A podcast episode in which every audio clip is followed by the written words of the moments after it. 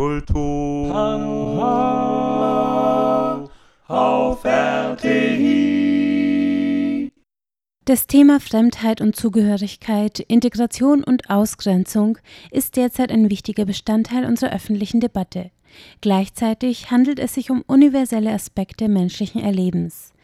Der in Essen lebende Choreograf und Regisseur Leandro Case hat zu diesem Thema im Juli das Tanztheaterstück The Strangers in Okinawa, Japan entwickelt und es auf einer Tour in Japan, Korea und Taiwan gezeigt. Das Stück, das Fremdheit und Gleichheit durch Tanz und Bewegung sowie visuelle Mittel jenseits der Sprache aufarbeitet, richtet sich an Kinder und Jugendliche und wurde vom Goethe-Institut in Osaka, Japan, in Auftrag gegeben. Einen Monat lang erarbeitete Leandro Käs gemeinsam mit der Dramaturgin Julia Dina Hesse und vier internationalen Tänzerinnen und Tänzern aus Thailand, Japan, Malaysia und Südkorea dieses Tanztheaterstück, das im Juli und August durch die Kinderkunstfestivals Japans, Koreas und Taiwans tourte und dessen Prämisse Leandro Käs selbst so zusammenfasst. Das Stück kam als Einladung vom, vom Goethe-Institut Japan. Ähm, die, der Wunsch war, sich zu beschäftigen mit das Thema Grenzen oder Gehören oder nicht Gehören zu einer Gruppe. Ab wann wird jemand ausgegrenzt ähm, aufgrund einer Religion, ähm, einer Nationalität, ein Geschlecht und wie könnten wir ähm, über das Thema sprechen, ohne die Sprache zu nutzen, weil das Stück sollte in verschiedene Länder touren ähm, und wie könnten wir über dieses ähm, komplexes Thema mit Jugendlichen reden, Kinder und jugendliche Leute, die ab dem 12. Lebensjahr anfangen, solche Sachen wahrzunehmen. Ähm, und ja, und mit dieser Prämisse haben wir uns einige Wochen, vier Wochen genau in Okinawa beschäftigt und dann das Stück zur Premiere gebracht und in Japan, Südkorea und in, letztendlich in Taiwan getourt und sollte nächstes Jahr weitergehen. Das Tanztheaterstück stellte für das .Go Kinderkunstfestival in Kaohsiung, wo es Anfang August gezeigt wurde, eine Besonderheit in Taiwans Theaterlandschaft dar. Theater, das sich an junge Teenager richtet, ist hier eher noch eine Seltenheit. Aber genau Jugendliche ab zwölf Jahren waren die Zielgruppe dieses Stücks, denn es ist, wie Leandro Cass sagt, genau dieses Alter, wenn Kinder gerade beginnen, soziale Unterschiede verstärkt wahrzunehmen und sich stärker an Dynamiken von Gruppenzugehörigkeit zu orientieren. Doch wie nähert sich eine Produktion für Kinder, noch dazu ganz ohne Sprache, diesem komplexen Thema an? Der Regisseur berichtet von dem Entstehungsprozess. Ich denke, interessant war, weil wir äh, mit äh, verschiedenen Performer aus ähm, Asien gearbeitet haben. Der Anfang war äh, das Aussehen. Kann man, kann ich jemand verurteilen anhand seines Aussehens, weil es scheint einfacher, vielleicht jemand aus Ghana von jemand aus China zu unterscheiden. Aber wie ist es, äh, wenn die Leute sehr nah, sehr ähnlich, ähm, sehr nah leben und sehr ähnlich aussehen?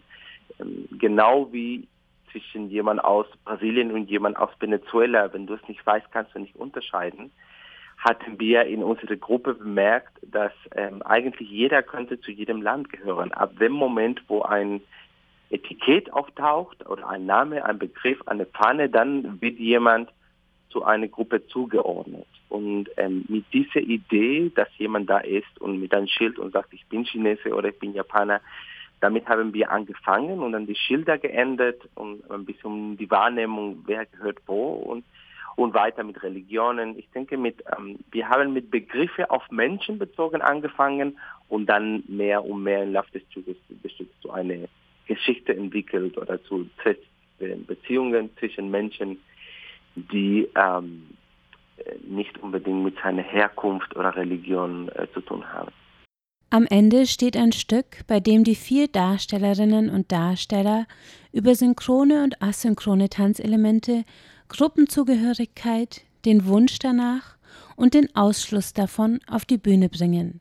In dynamischen Bewegungsmustern werden Coolness und Uncoolsein angedeutet, Nähe und Zugehörigkeit wird sich gegenseitig gegeben, abverlangt und verweigert. Die Gruppe setzt Papierschilder ein, um die Wirkkraft und gleichzeitig die Eindimensionalität von Labels zu thematisieren.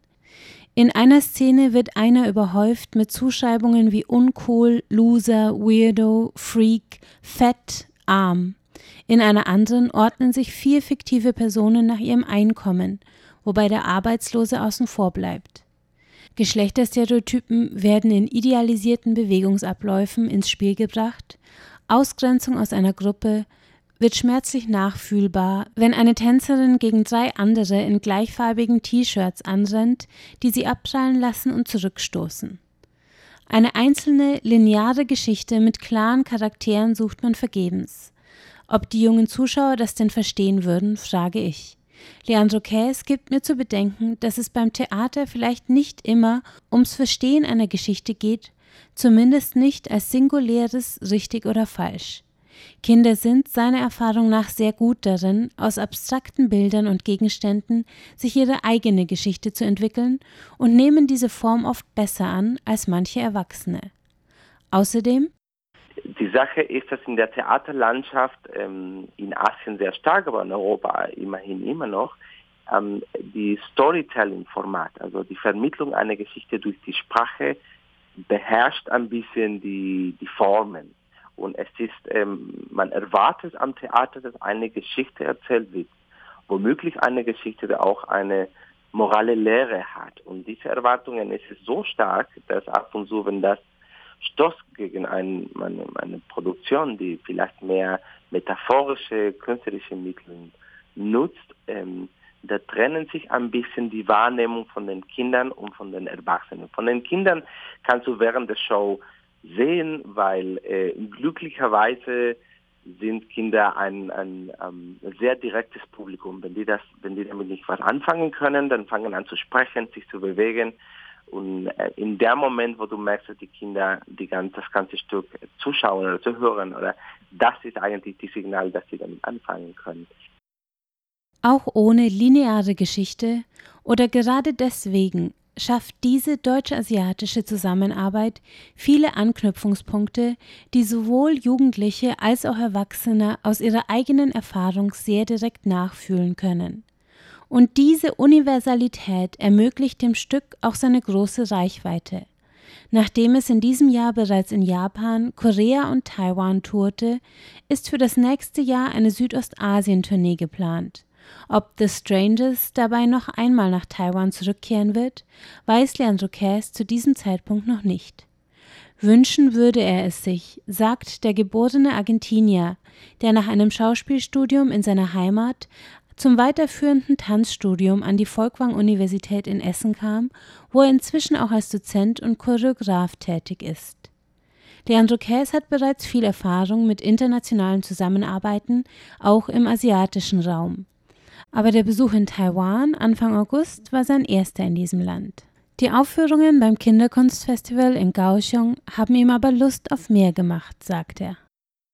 Ähm, in Taiwan, ich denke, das erste, das mich äh, sehr ähm, stark beeindruckt hat, ist, ähm, ich weiß nicht, wie es heißt, aber es gibt ein Kulturzentrum, der liegt am fast am Meer. Es sind verschiedene Gebäude, die ich nehme an, vorher waren Lager ich habe leider den Namen vergessen. Es ist ein bisschen ähnlich mit das, was im Zeche Zollverein in Essen passiert hat.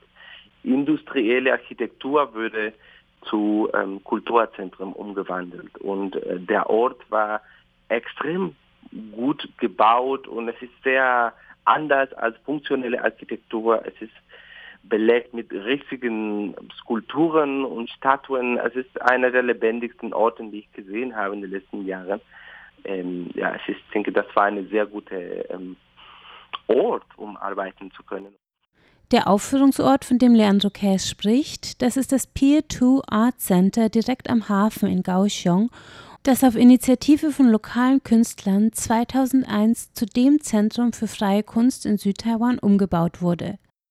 Für seinen nächsten Besuch wünscht sich der Regisseur aber auch den Norden Taiwans entdecken zu können, wenn möglich während eines längeren Aufenthalts.